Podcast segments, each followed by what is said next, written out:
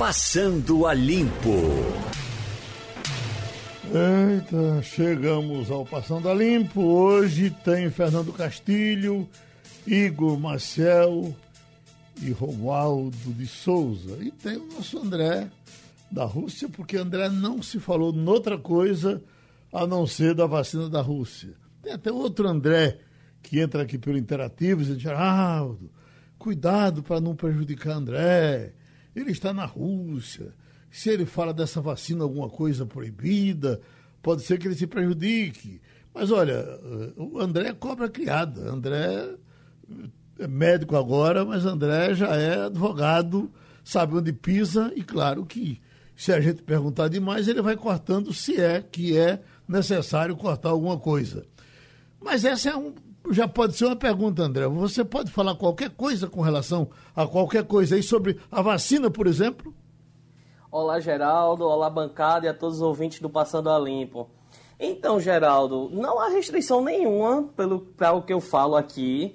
É, a liberdade de expressão aqui existe e eu posso opinar da forma que eu desejo. Eu não, nunca fui repudiado por isso, nunca sofri nenhuma restrição, nunca me reclamaram nenhum tipo de coisa.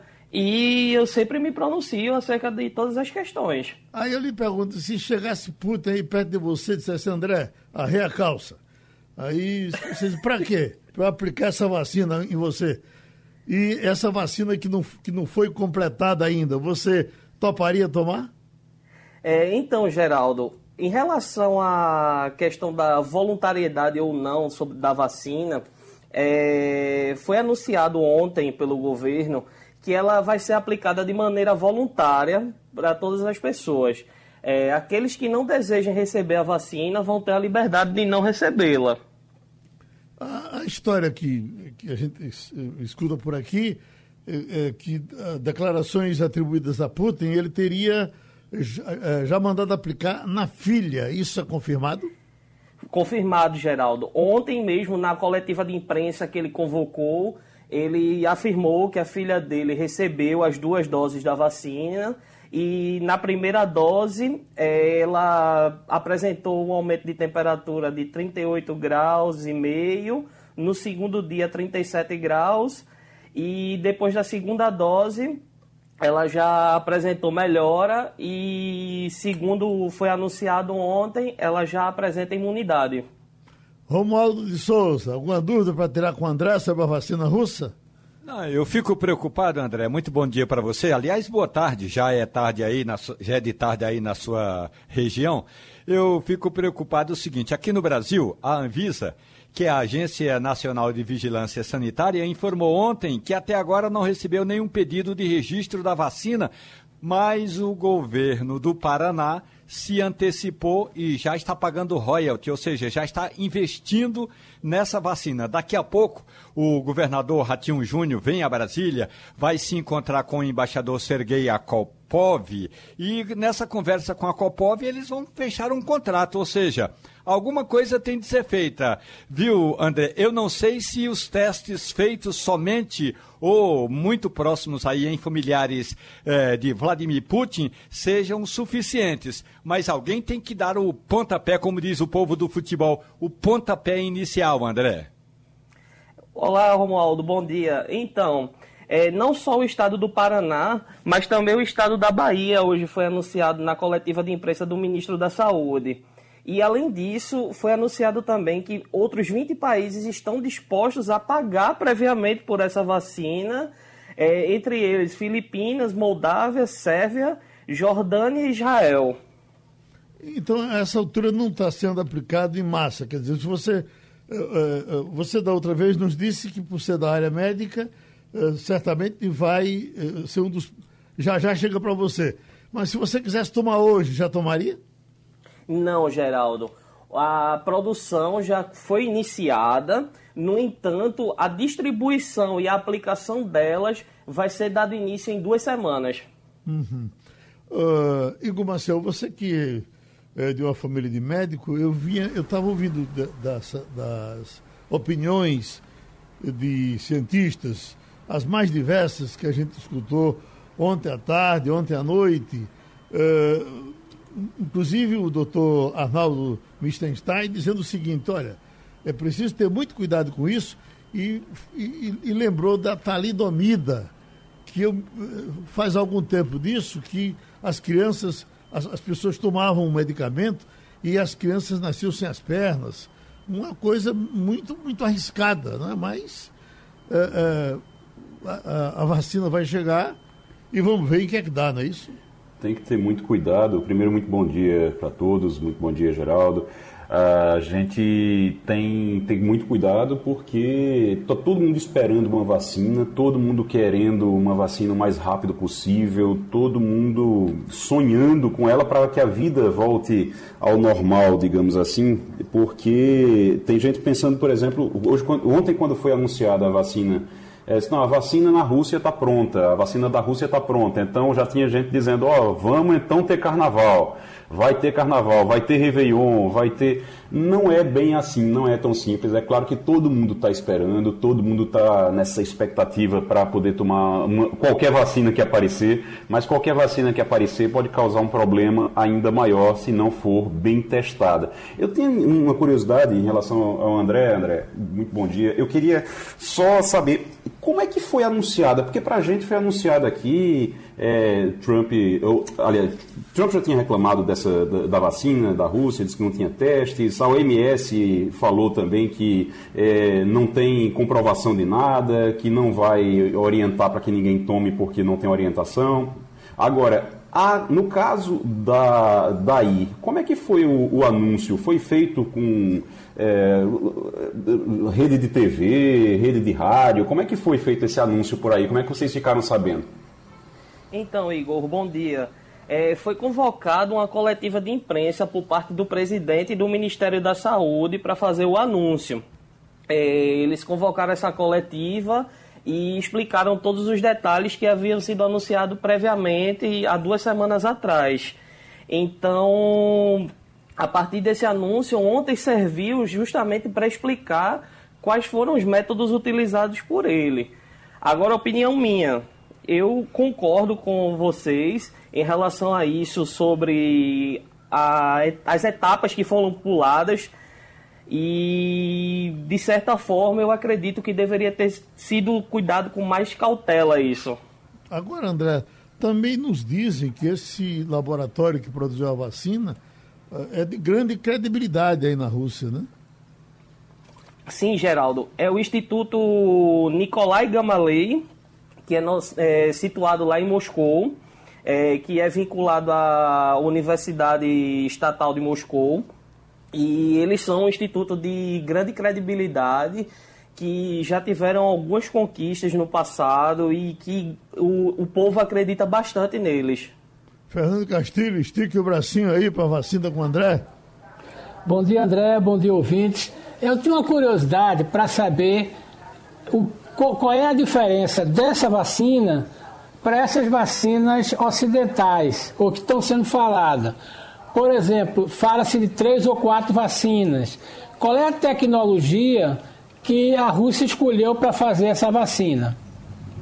Então, é, a tecnologia escolhida foi fazer a vacina a partir do componente do DNA do vírus e ela vai ser aplicada em duas etapas. São duas doses da vacina.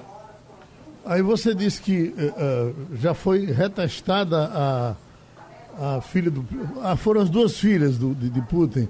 E, e, ela já, já mostra anticorpos desse segundo teste? É...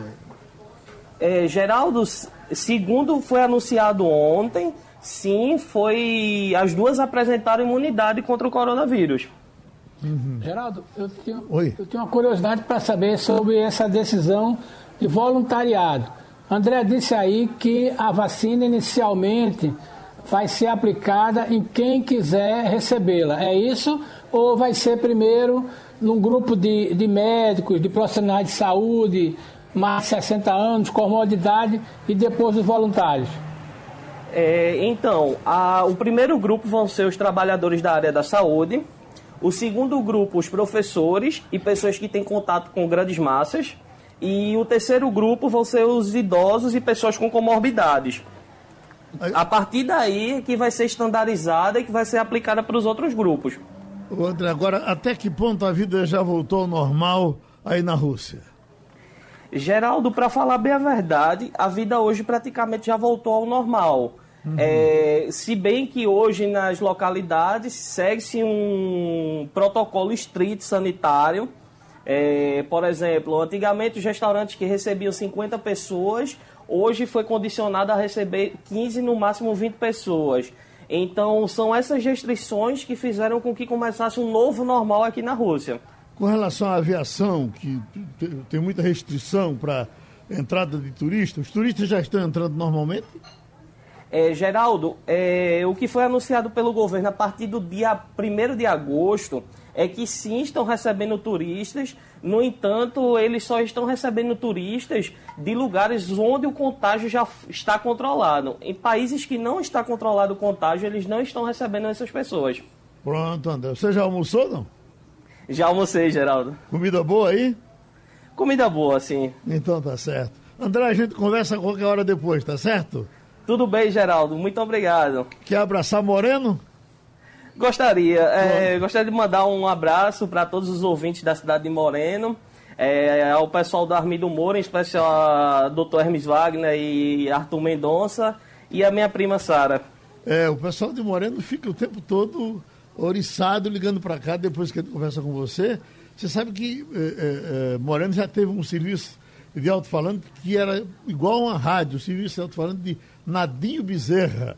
E diz que você, se, se tudo der errado na sua vida, você pode vir ser o, o Nadinho Bezerra de Moreno, tá certo? Tudo bem, Geraldo. Um abraço, amigo. Um abraço, Geraldo. Muito obrigado. Bom dia. Bom dia. Agora, aí, eu estou vendo com, com, com, uma certa curiosidade, eu venho acompanhando uh, os investimentos que estão fazendo nessa luta que Mike Tyson está para fazer. O que dizem é que Mike Tyson ganhou muito dinheiro e perdeu muito dinheiro, mas vai ganhar dinheiro nessa luta o suficiente para ficar independente para o resto da vida. Ele está agora com 54 anos, teve até um brasileiro que seria o sparring dele, mas terminou não sendo. Vai enfrentar esse tal de Rui Jones agora. E sim, com os, as cobranças feitas, eh, via internet, vai ser tanto dinheiro que Mike Tyson vai se resolver para o resto da vida com essa luta. E, é, e tem tudo para ser assim mesmo, né? Mike Tyson, na verdade, ele passou por um. Ele foi à falência, né? Ele chegou a decretar, a, a declarar falência. Nos Estados Unidos você declara falência pessoal mesmo, você, ele, ele, realmente faliu. Ele não tinha mais dinheiro, gastou tudo que tinha, realmente, teve problemas com a justiça, foi realmente muito complicado, mas ele, antes mesmo dessa luta, ele já tinha recuperado, viu, Geraldo? Ele fez um, um trabalho de recuperação de, é, é, de investimentos e também fez novos investimentos. E apesar de que ele vai ganhar muito dinheiro agora, ele vai ganhar, podem ganhar aí cerca de 100 milhões de reais é mais ou menos, transferindo para o real, é mais ou menos 100 milhões de reais que ele deve ganhar com essa luta, que foi adiada já, vai para o dia 28 de novembro, né? mas ele, tem, ele fez vários investimentos, chegou a decretar falência, tinha dívidas de 23 milhões de dólares e chegou a. conseguiu retomar. Entre outras coisas, ele fez filmes, estava fazendo filme, estava atuando como ator, fazia participação é, em alguns filmes, como ele mesmo, às vezes, como ele mesmo, ele participava dos filmes e ganhava cachês por isso, foi juntando dinheiro. E tem também um investimento, ele fez investimentos em maconha. Ele maconha. fez investimentos. É, ele fez investimentos em maconha nos Estados Unidos, na, na produção de maconha medicinal, né?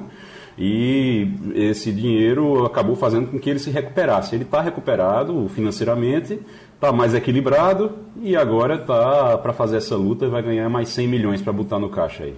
Você sabe. Geraldo, oi, oi Castilho. Só para completar o que o Igor está dizendo. Ele, quando decretou falência, ele procurou uma consultoria dessas internacionais e mostrou a ela dizendo o seguinte: olha, eu fui isso, eu tenho isso e tenho um potencial de negócio. Vocês podiam avaliar meu potencial essa consultoria fez isso. Ele passou a ganhar dinheiro com algumas coisas que ele tinha, como imagem, é, produtos, e pagou as dívidas dele. Fez uma renegociação, pagou tudo. Aí essa consultoria ajudou ele a investir em novos negócios, empresa de tecnologia. Inclusive ele foi um dos primeiros caras a apostar na questão da, da maconha como produto medicinal. E aí as ações das empresas cresceram e ele ganhou. Mas ele hoje tem vários investimentos. É um caso interessante de um sujeito que chegou no fundo do poço, procurou ajuda profissional, é, inclusive ajuda psicológica e se reergueu, reergueu financeiramente. Ô Geraldo, ele ele estava vendo aqui o negócio, como é, em que consiste, que isso é curioso, em que consiste o negócio de maconha de Mike Tyson, que é o seguinte, é, ele tem, ele vende diferentes produtos. Ele tem uma fazenda, um, uma área é, que ele comprou, um, o Tyson Ranch, ao lado de um ex-jogador de futebol americano, Eben Brighton. E eles montaram essa empresa para vender é, diferentes produtos à base de cannabis, né, à base da, da, maconha, com cepas comestíveis. Então, eles têm para comer, tem extrato da erva também, serve para fins medicinais e o lucro estimado, estima-se que eles lucram em torno de é, 611, 611 mil dólares por mês. Isso por mês, o lucro é de 611 mil dólares, é o que eles têm, cerca de 500 mil libras, mais ou menos. Um detalhe importante, Geraldo, uhum. é que essa empresa de que tratou aí o nosso colega Castilho, quando chegou para o Mike Tyson, que ele apresentou o balanço da vida dele, Mike, Mike Tyson teve registrado sete filhos e três casamentos.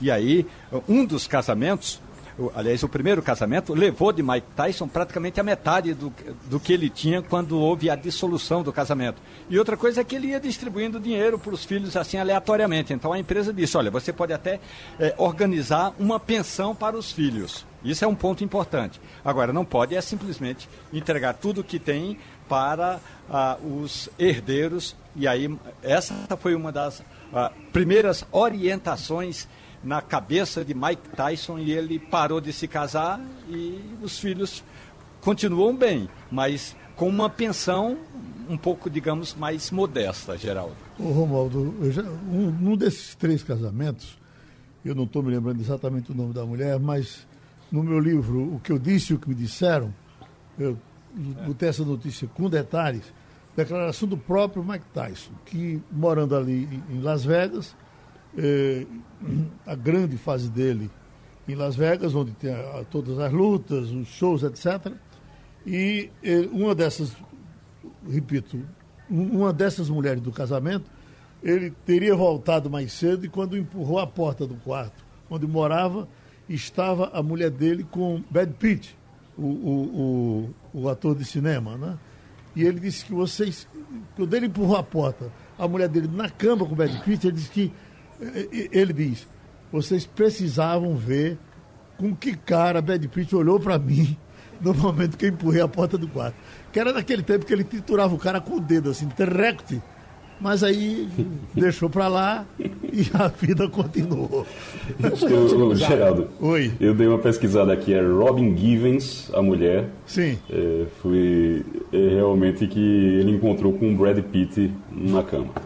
Bom, como será o dia de hoje, depois do que a gente ouviu ontem, no, no começo da noite, de Paulo Guedes, explicando a saída de dois importantes auxiliares eu me lembro que aquele da privatização era um vibrador com o governo, dava entrevistas maravilhosas das ideias que ele tinha de privatização, e Paulo Guedes assume com sem nenhum problema uh, uh, as razões da saída, teria sido a inércia feito com que eles se desesperassem e fossem embora porque não estavam conseguindo desempenhar os seus trabalhos no governo.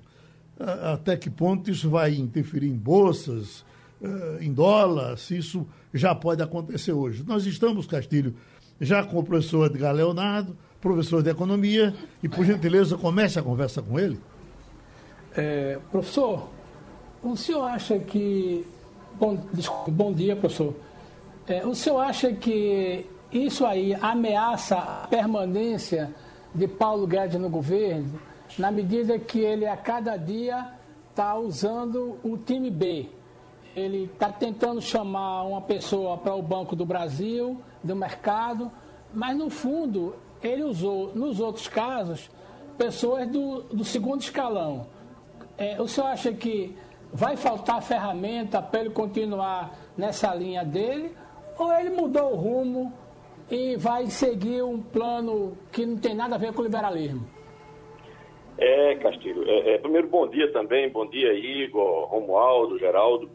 Castilho, eu acho que, de fato, o que está acontecendo, e sua observação é muito bem feita, porque o que eu sinto muito é o seguinte: se a gente for dar uma olhada aí do, do meio, digamos assim, dessa pandemia para cá, o Guedes já perdeu o, o, o, presidente do Banco do Brasil, o diretor especial, o, o, o Megali, o Mansueto Almeida, da Secretaria do Tesouro.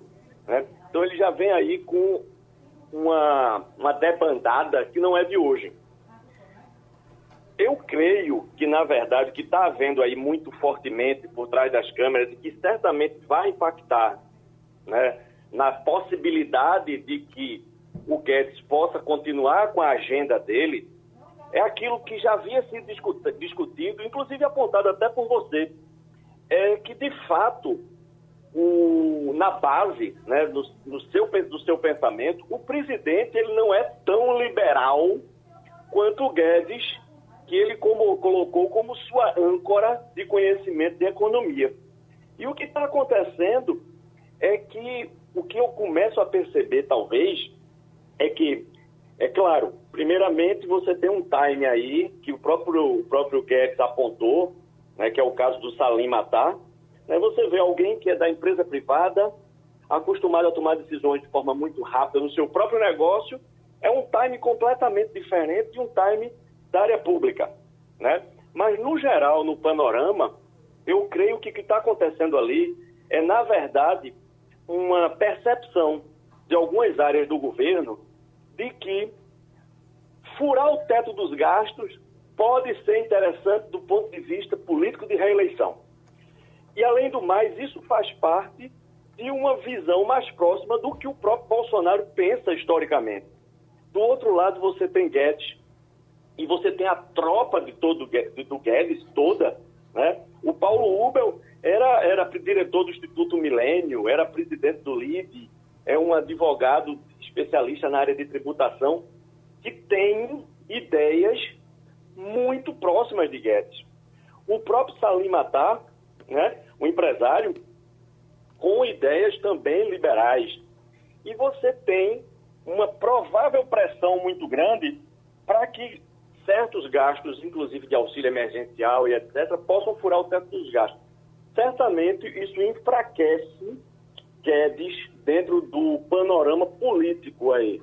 Embora a gente sabe que, a princípio, ele sempre tenha tido um apoio muito forte do presidente. Mas, certamente, ele enfraquece porque as pessoas que estavam ali do primeiro time né, e que têm ideias extremamente liberais, e provavelmente isso está demonstrando lá dentro, internamente, uma, uma queda de braço entre esse é, é, vamos dizer assim, que querem flexibilizar o teto dos gastos por interesses políticos e aqueles mais liberais que pretendem, de fato, né, continuar com uma linha mais liberal. E isso começa a, a, a espelhar na saída de algumas pessoas da, da, da, da, da base do governo aí, do primeiro time, como você falou. E o nosso Romualdo de Souza, que está aí na boca da botija em Brasília, Olha, professor, o Jair Bolsonaro nunca foi liberal. A não Exato. ser na campanha eleitoral. O Jair Bolsonaro foi um sindicalista da extrema-direita com uma causa única. Ele sempre foi defensor de direitos das causas profissionais dos militares e somente. Jair Bolsonaro chegou a sugerir a prisão de Fernando Henrique Cardoso por haver feito a privatização da Vale do Rio Doce. Portanto, a mim não me surpreende nada essa debandada da equipe eh, do ministro Paulo Guedes, que em vez de ser um posto Ipiranga, passou a ser uma franquia de qualquer distribuidora de combustível. Portanto, Paulo Guedes está enfraquecido porque Jair Bolsonaro quer ser o presidente da República eh, daqui a dois anos, na reeleição. É isso que interessa a ele. Portanto, o resto não interessa mais. O senhor lembrou muito bem, professor. Mansueto, Marcos Sintra, Rubem, Rubem Novaes, lá no Banco do Brasil, Joaquim Levi, Salim Matar agora abandona o governo do presidente Jair Bolsonaro. Ou seja, toda aquela equipe liberal que falava em privatização, em organizar o Estado, em fazer uma reforma administrativa, está caindo fora porque o presidente não quer fazer reforma eh, nenhuma, uma reforma administrativa, e não pensa em fazer privatização. Não, não tem jeito, não tem país que ande do jeito que está a máquina pública brasileira, professor. Exatamente, Romualdo. Sua colocação está corretíssima. O, o discurso né, inicial do posto Ipiranga, de colocar toda a parte de economia na mão de Guedes, havia aí um, um, um fosso ideológico entre o que era a visão de Guedes e, historicamente, o que era a visão de Bolsonaro. Né? E o que acontece é que está se refletindo agora pela completa impossibilidade de que eles consigam realizar aquelas mudanças para as quais eles foram designados e convidados por Guedes. Então, inclusive, isso está provavelmente minando muito do próprio capital que Guedes tem com esses parceiros, porque imagine o que é para um Salim Matar, né, tentar acessar uma série de, de, de, de decisões e de, ações dentro do poder público, existe uma diferença muito grande de time entre os dois setores, e é muito difícil que, algum, que, que algumas pessoas consigam se dar muito bem em ambas as áreas, existem aqueles excepcionais que sim, mas aí você tem a impossibilidade de realizar aquilo para o qual você foi convocado. E aí isso certamente é, vai culminar com mais dificuldades ainda para Guedes. Porque quanto mais a gente se aproximar, como você mesmo colocou aí, da eleição, onde já ficou claro que aquele discurso inicial de Bolsonaro de que não era a favor de reeleição, é, também vai se, se, fortalecer no sentido contrário, ou seja, de que o interesse dele é re, de uma reeleição, e isso com certeza vai minar ainda mais a presença do Guedes e a possibilidade do Guedes realizar. A gente precisa ver até onde o Guedes consegue aguentar essa pressão interna, né? Igor Marcel? Edgar, muito bom dia. E, bom queria, é, a gente, eu vi hoje, já, eu li hoje na, na, Folha de São Paulo, eu acho que tem já uma, uma declaração de algumas pessoas dizendo, olha, o Paulo Guedes não sai nesse momento, ele não vai sair porque ele sabe que, até usar essa expressão, ele sabe que é pau de barraca, ele sabe que se ele sair, desaba tudo. Até que ponto realmente é isso? Se Paulo Guedes sair, acabou o governo Bolsonaro?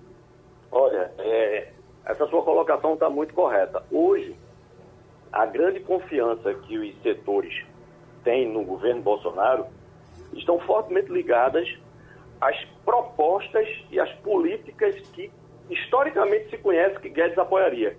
Que seriam a reforma administrativa, uma reforma tributária, um, um, um panorama que se visualiza de privatizações que não se realizou. Havia uma expectativa de 150 bi de privatizações esse ano.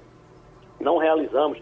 Claro que a gente precisa dar um desconto, porque ninguém né, efetivamente ninguém planejou uma pandemia com uma crise nos moldes que a gente encontra, claro. Mas o fato é que toda a expectativa foi depositada, como bem colocou Romualdo, no posto de Piranga. Né? Então, todos aqueles setores que acreditavam que o Brasil precisava de desburocratizar-se, precisava de reformas administrativas, de reforma tributária, tributária né? Então, todos aqueles depositavam seus interesses ali. E, efetivamente, isso não vem ocorrendo. Provavelmente, o próprio Paulo Ubel, né, que é um, um, um, um cidadão especializado nessa área tributária, ele provavelmente, esse foi o motivo da saída dele. Eu também li recentemente, acho que foi na Veja, ontem à noite, uhum. um, um comentário dizendo que já havia uma expectativa que Salim Matar pedisse para sair, porque estava havendo uma dificuldade.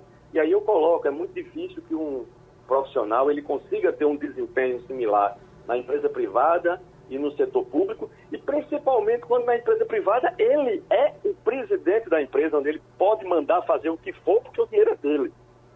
Né? E no poder público não é por aí. Mas consta nessa, nessa reportagem, o Paulo Ubel pegou as pessoas um pouco de surpresa. E certamente é porque todo aquele processo que se imaginava, que se acreditava de uma reforma tributária mais forte, uma reforma administrativa, um processo de privatização, todas aquelas medidas, eles pudessem acontecer num time que não vem acontecendo e que, como a gente já falou e muito bem fechou aí o pensamento o, o, o Romualdo de Souza, né? parece que o presidente tem focado muito mais suas medidas agora em garantir uma reeleição, e o que não é muito bom para o país. Né? Fernando Castilho? É, eu só queria ter mais uma colocação sobre é, qual é o cenário que o professor traça daqui para frente. Paulo Guedes vai seguir é, essa cartilha, essa orientação que agrada a Bolsonaro, mas que viola tudo aquilo que ele pensava, ou se ele vai insistir nessa política de controle de gastos, de não furar o teto e resistir às forças do governo que querem isso? Olha, é, Castilho é muito difícil a gente conseguir dar, dar, dar um tiro tão certo assim. Mas eu creio que, pelo que tem demonstrado o, o Paulo Guedes, né, embora também por perfil seja uma pessoa mais, vamos dizer assim, mais atirada em suas respostas e tudo mais, mas ele tem conseguido até agora né, transitar dentro desse cenário, ou seja, tentar conduzir algumas políticas e tentar fazer isso mesmo sabendo que tem um setor do governo que não entende dessa forma, embora tente vender que entende o mundo dessa forma, uma visão mais liberal. Eu acho que ele vai sim conduzir, ele tem consciência de que ele é extremamente importante né? Como o, o, o, Igor acabou de colocar, né? Que ele é o pau da barraca mesmo. Se ele sair, a lona cai.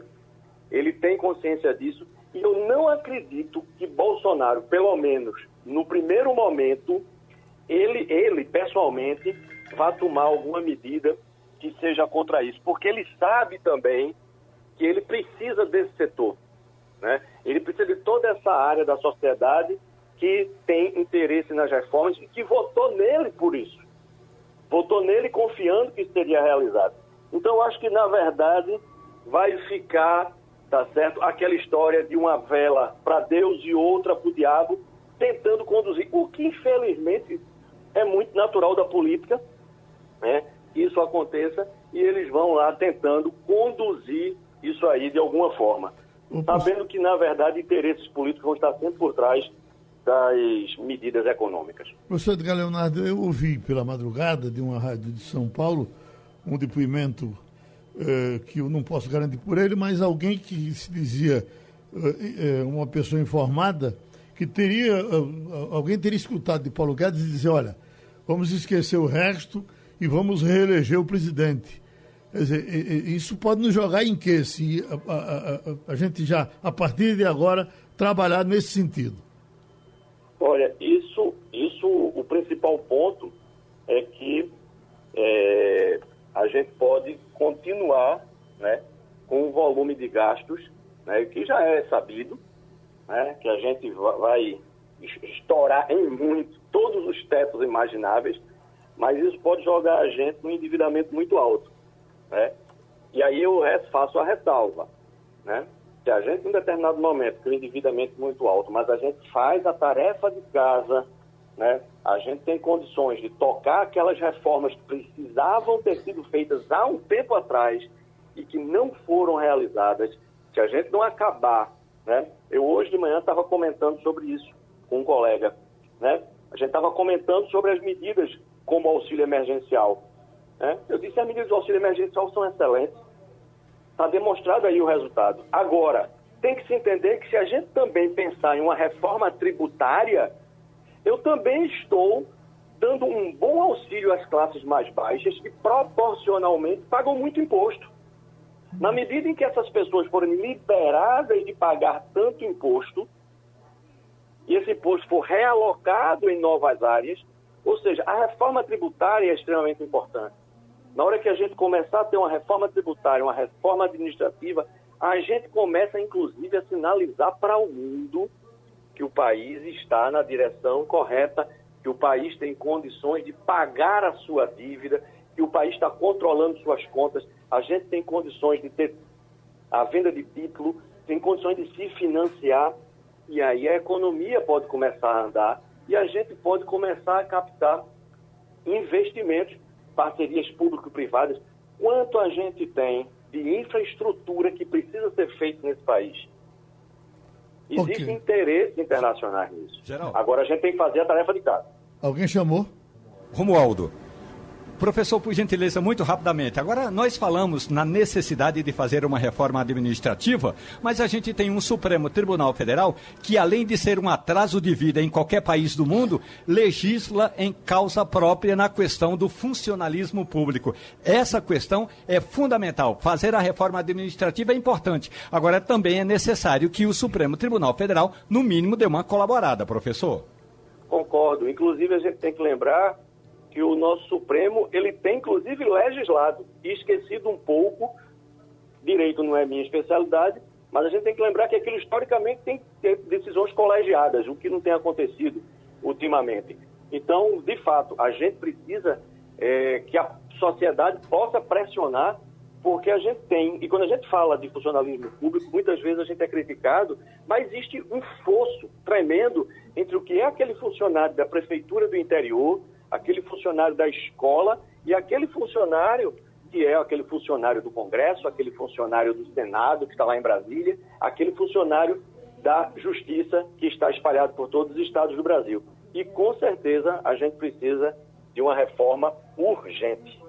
Ok, a gente agradece essa contribuição mais uma vez ao professor de economia Edgar Leonardo Castilho. Essa, eu vi muita gente vibrando com essa nova ideia que se repete de, de pegar os juros do FGTS, mas quando você vai vendo aqui, a, a média de lucro que se pode tirar, o trabalhador pode tirar, vai ser de R$ reais.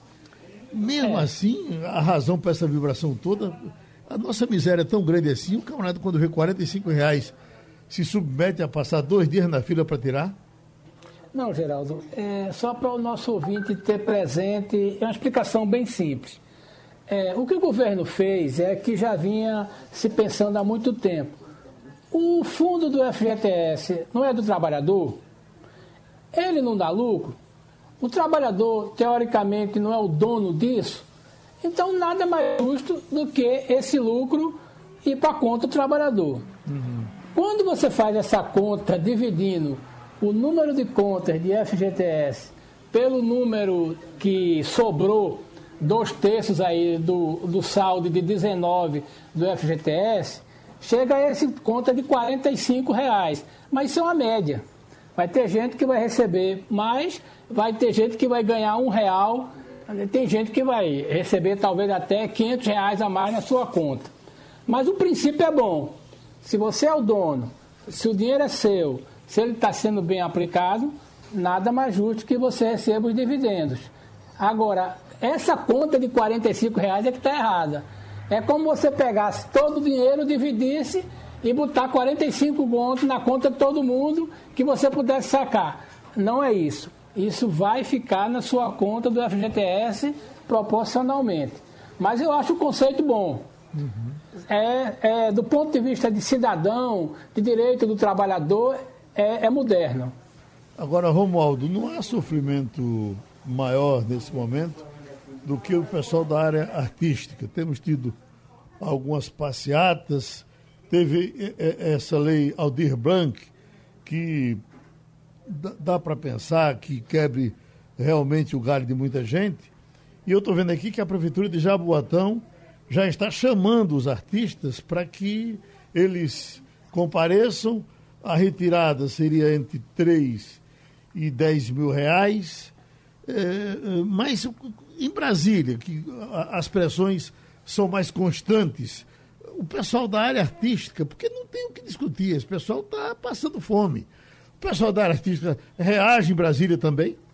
Olha, Geraldo, ontem eu conversei com a, com a autora da lei Aldir Blanc, e a deputada Benedita da Silva me disse o seguinte: que na maioria dos municípios e ela não me apresentou um relatório de quais são esses municípios, mas ela disse: olha, na maioria dos municípios, o que está acontecendo é que o prefeito que é, é a prefeitura que decide esse repasse é, do auxílio emergencial para os artistas, três parcelas de 600. Então, que os prefeitos estão fazendo muito mais campanha política com esses recursos. E, melhor dizendo, boa parte também desses recursos é para reformar escolas de arte, teatros, cinemas, e o povo está gastando o dinheiro de uma outra forma.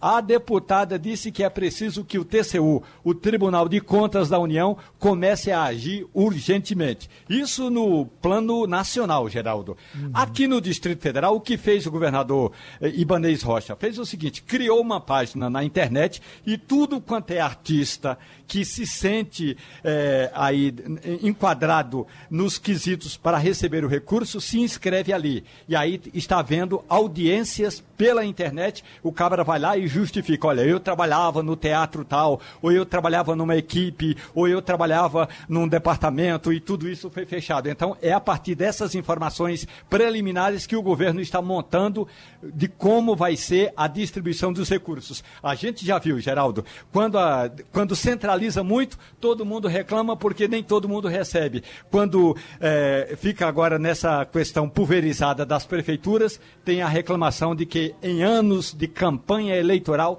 tem muito prefeito deitado em cima do dinheiro e fazendo campanha política para a reeleição ou para o seu candidato, Geraldo Freire. Nossa Senhora. Igor?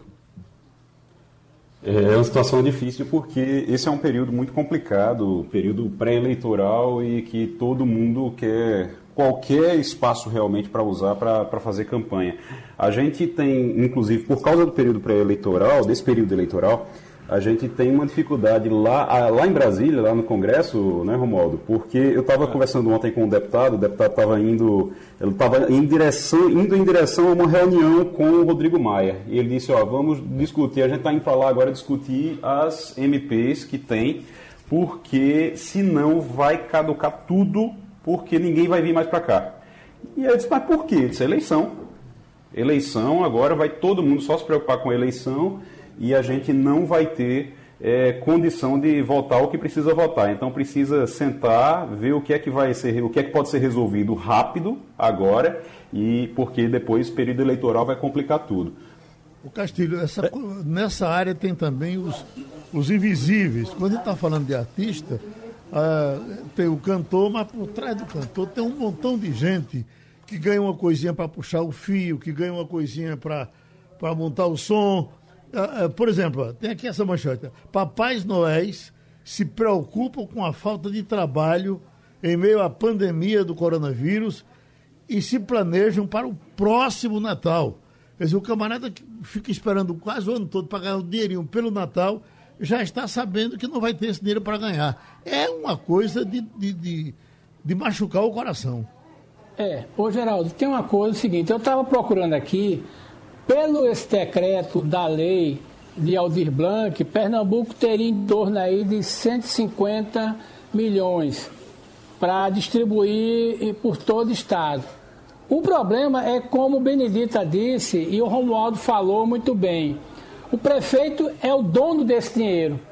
E aí, por exemplo, imagina o que é que não vai fazer um prefeito que é candidato à reeleição no Sertão, no Agreste, aqui mesmo na região metropolitana. Então, é, ele pode, por exemplo, direcionar para os grupos que apoiam ele. Ou então dizer que quem apoiar ele é que vai receber. É, então, é muito complicado a gente ver isso e é muito triste, porque esse pessoal está passando fome. Então, veja bem, se o cara não conseguiu se enquadrar de algum jeito naqueles 600 reais, ele não tem como receber nada. E aí o que é está acontecendo agora? Você pode receber até 10 mil reais dentro de um programa da prefeitura. O problema é que você está botando esse dinheiro na mão do prefeito. E aí é muito complicado porque como é que você vai gerenciar isso? Então é uma coisa que foi feita com a melhor das intenções. É, as pessoas fizeram isso numa, num sentimento muito interessante, mas é, como é que você vai fazer? Né? Porque você vai depender de, de, de uma situação do prefeito, diretamente do prefeito. É isso que eu estava me preocupando e, e eu estava procurando aqui ver como é que fica isso aí. Eu acho que vai dar problema e o TCU tem que estar, tá, o TCE, diga, tem que estar tá atento a isso aí. Plena efervescência da eleição do Recife, está mexendo com todo mundo, todo mundo dando entrevista. Essa possibilidade que está sendo aventada de entrar Raul Henrique como vice de João Campos seria novamente uma chapa fusquinha com o motor atrás, como teria sido uma eleição que tivemos aqui de, de Humberto Costa com, com João Paulo e, e, e outra coisa, Raul Henri, depois de ser vice-prefeito duas vezes, depois de ser vice-governador, aceitaria ser candidato a vice-prefeito? Seria uma nova versão de Luciano Siqueira? Será que ele toparia isso, Igor? Olha, uh, a gente conversou com o pessoal dentro do MDB, porque surgiu essa história já antes de o MDB anunciar, Geraldo, que iria ser, é, iria apoiar o João Campos na eleição, de que iria ficar no palanque, na aliança, que iria manter. Antes deles anunciarem, começou a surgir essa, essa informação. Só, olha, porque foi gente dentro do PSB. O pessoal dentro do PSB começou a dizer, olha, quem seria um bom vice para João Campos seria Raul Henrique a Henri seria o ideal, porque é uma pessoa experiente, tem muita experiência, seria a experiência é, necessária para essa chapa, seria importante e por aí vai. E aí ontem eu conversei com algumas pessoas, já tinha conversado antes, anteontem, e ontem eu conversei com outras pessoas no MDB, e eles disseram, olha, essa história não chegou para a gente, e se chegar, a resposta vai ser não, porque não é o momento, o MDB está disposto a ajudar, com certeza. Raul Henrique também está disposto a ajudar na campanha, vai, vai trabalhar na campanha, mas não como vice. Não é, esse, não é essa a ideia. Eu também acredito que não seria realmente uma coisa muito boa para o MDB ir com Raul Henrique na vice. Até porque Raul Henrique, até bem pouco tempo, até antes de ontem, ele era um provável pré-candidato, ele poderia ser pré-candidato. Pelo menos esse era o desejo de Fernando Bezerra Coelho, seria o candidato da oposição. Ele até chegou a dizer, a dizer que se houvesse uma união, realmente, todo mundo se unisse, ele até toparia, em torno dele, ele até toparia ser candidato. Mas isso não aconteceu, isso foi antes da pandemia, veio pandemia, muita coisa aconteceu de lá para cá e realmente não vingou, tanto que eles confirmaram o apoio ao PSB. Mas isso surgiu sim, surgiu na base do PSB, algumas pessoas do PSB comentando, tentando ver se cabia, se alguém falava no assunto e se é, é, tinha como realmente encaixar, mas não tem essa possibilidade não. E economicamente, quem pegar essa prefeitura, hein, Castilho? Depois de tudo que aconteceu, como é que vai pegar? Geraldo, tem duas coisas que a gente vai precisar ver os números de dezembro. Veja bem, Geraldo, o, o, desculpa, o prefeito Geraldo Júlio estava se organizando para entregar uma prefeitura toda bonitinha. Por exemplo, o crescimento da arrecadação de ISS. Recife era uma cidade que já estava, já está muito bem posicionada na arrecadação de ISS. Tanto que o prefeito não é muito simpático à ideia de uma reforma tributária que junte o ISS é, no, no, num pacote só. Mas isso é outra coisa. É, do ponto de vista de gestão, o prefeito estava se preparando para entregar um pacote de obra. Por exemplo, ele conseguiu 200 milhões da Caixa Econômica, aliás, 250, para fazer um pacote de obras que vai até dezembro com inauguração de um bocado de coisa aí que está pendente. Então, do ponto de vista de gestão administrativa, o projeto era todo certinho. Aí veio a pandemia. Ele pegou todo o dinheiro, muita parte desse dinheiro que ele tinha, para aplicar na, na questão da saúde. A Prefeitura do Recife é uma das que mais gastou na região metropolitana e no Nordeste inteiro, em termos de região metropolitana, quem mais botou dinheiro na questão da Covid. Aí fica a pergunta: como é que o futuro prefeito vai receber? Não vai receber do jeito que Geraldo queria entregar. Mas eu acredito que vai ser muito difícil para o novo prefeito desenrolar um pacote de obras, por exemplo. Ele vai ter que pagar a conta. Mas não acho, não vejo a Prefeitura do Recife quebrada, porque é, do ponto de vista administrativo, a gente não tinha essa indicação. Estava bem organizado mesmo. Agora, é preciso que a gente tenha, veja em outubro como é que vão estar as contas. E, e como é que vai ser, Romaldo, essa campanha política? O pessoal, eu, eu, tava, eu, houve uma denúncia que teve um partido político resolveu comprar carros novos para jogar na mão do pessoal, só aí já estava levando 200. Teve uma conta da Folha de São Paulo no, no fim de semana, que certamente vocês tiveram acesso, que você diz: puxa vida, esses partidos são os cupins. Como é que vai ser? Geraldo, é, a primeira coisa, o presidente da Câmara dos Deputados, Rodrigo Maia, me disse ontem que há uma pressão muito grande e uma das pessoas que faz pressão, e, e, a pressão vem sobretudo do Colégio de Líderes, que é para ter pelo menos 15 dias de recesso agora. Então, só teria recesso na Câmara se houvesse no Senado. Então, é preciso um entendimento da Câmara com o Senado. Isso aí já daria uma, já daria uma boa folga para quem está se candidatando ou apoiando candidaturas. Esse é um ponto. O outro ponto é com relação às denúncias de que os partidos estão gastando dinheiro com, na compra, que é o dinheiro do fundo partidário, não é, é dinheiro do fundo eleitoral, não, é dinheiro do fundo partidário para comprar veículos, não tem nada que impeça, a não ser que o cabra compre uma, uma frota, aí vai dar problema, mas se comprar um ou outro veículo, não tem problema não. Aliás, lembre-se que quando o PROS é, surgiu, é, o pastor, o diretor, que era praticamente dono do PROS, ele comprou com dinheiro do fundo partidário um avião.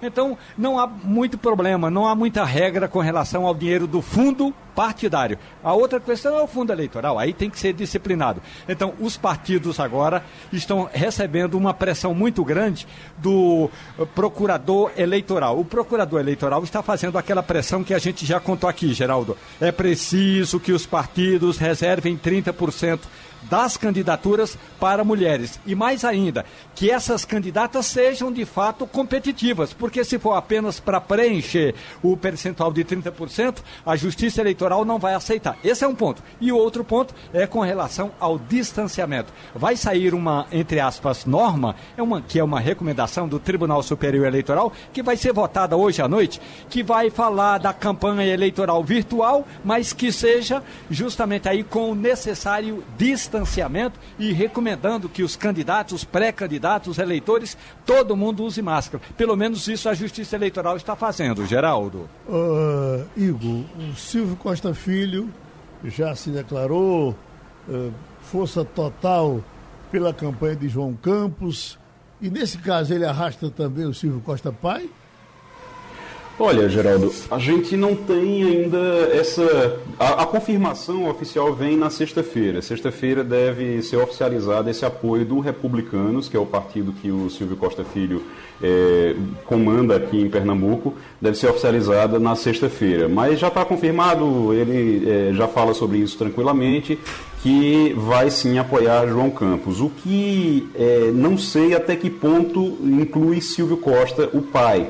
Mas, de qualquer forma, Silvio Costa ensaiou uma pré-campanha lá em Jaboatão e a ideia era, naquele momento, que tivesse sim o apoio do, do PSB lá. Então, provavelmente, isso seria, isso já estava no pacote também. Não sei se inclui Silvio Costa fazer campanha para João Campos, Silvio Costa pai fazer campanha para João Campos. Não sei ainda se inclui isso, mas lá em Jaboatão, pelo menos, existia essa expectativa de que o PSB apoiasse a candidatura dele. É bom lembrar que o republicano, Silvio Costa Filho, está fazendo um, um movimento em relação a esse apoio, que é interessante, que já, acredito que já pensando para 2022, porque ele vem tentando fazer o partido crescer aqui em Pernambuco. Ele não tinha nenhum prefeito, agora são sete prefeitos aqui, ele foi filiando alguns prefeitos que já estavam no cargo, e agora vai estar tá disposto a disputar mais de 40 municípios, mais de 40 prefeituras no estado. Algumas, várias, aliás, com apoio do PSB, e ele também vai apoiar o PSB em outras. Então, existe sim um plano aí do, do Silvio Costa Filho e do Silvio Costa, também está no partido no Republicanos, é, para 2022, montando uma base para 2022. O Castilho, para a gente fechar, uh, como é que vai ser o dia econômico de hoje, depois da debandada uh, no Ministério da, da Economia? Vamos ter um dia agitado ou isso não é suficiente para agitar o Brasil? Geraldo, a gente vai, já teve ontem um impacto muito forte na Bolsa. Para você ter uma ideia, em apenas uma hora, a Bolsa caiu muito forte, porque as agências de notícias nem tinham repercutido ainda muito a saída de, dos dois secretários de Paulo Guedes e a Bolsa já tinha caído. Então, hoje deve ter o impacto. Ela, o dólar abre em queda, a Bolsa está começando a operar agora, mas eu acho o seguinte, que a gente vai ter o impacto, mas o mercado fica muito preocupado porque vai depender daquilo que a gente conversou aqui. Quais vão ser os próximos passos? Essa agenda liberal está perdida mesmo? É, vai ser assim? Então é um dia para a gente observar. Mas eu fiquei impressionado ontem com o movimento da Bolsa. Em apenas uma hora, ela deu uma despencada assim extraordinária e caiu muito forte fechou em 102 mil pontos. Okay, Foi muito amigos. interessante isso. E terminou o Passando a Limpo. Passando a Limpo.